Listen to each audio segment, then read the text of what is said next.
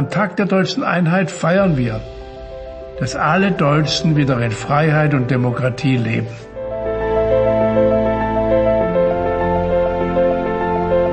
Freie Wahlen. Das war eine zentrale Forderung der mutigen Demonstranten, die der SED-Diktatur im Herbst 1989 ein Ende setzten.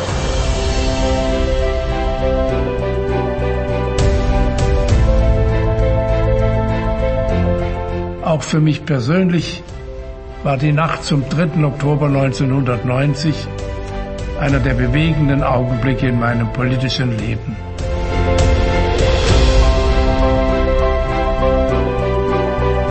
Die Aufgaben, vor denen wir heute stehen, sind gewaltig. Aber aus den vergangenen Jahrzehnten können wir Zuversicht für das Kommende schöpfen.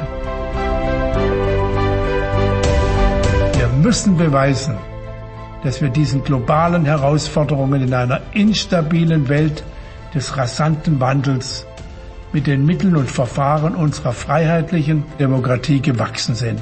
Das betrifft alle Deutschen gleichermaßen und wir bewältigen diese Aufgaben auch nur zusammen.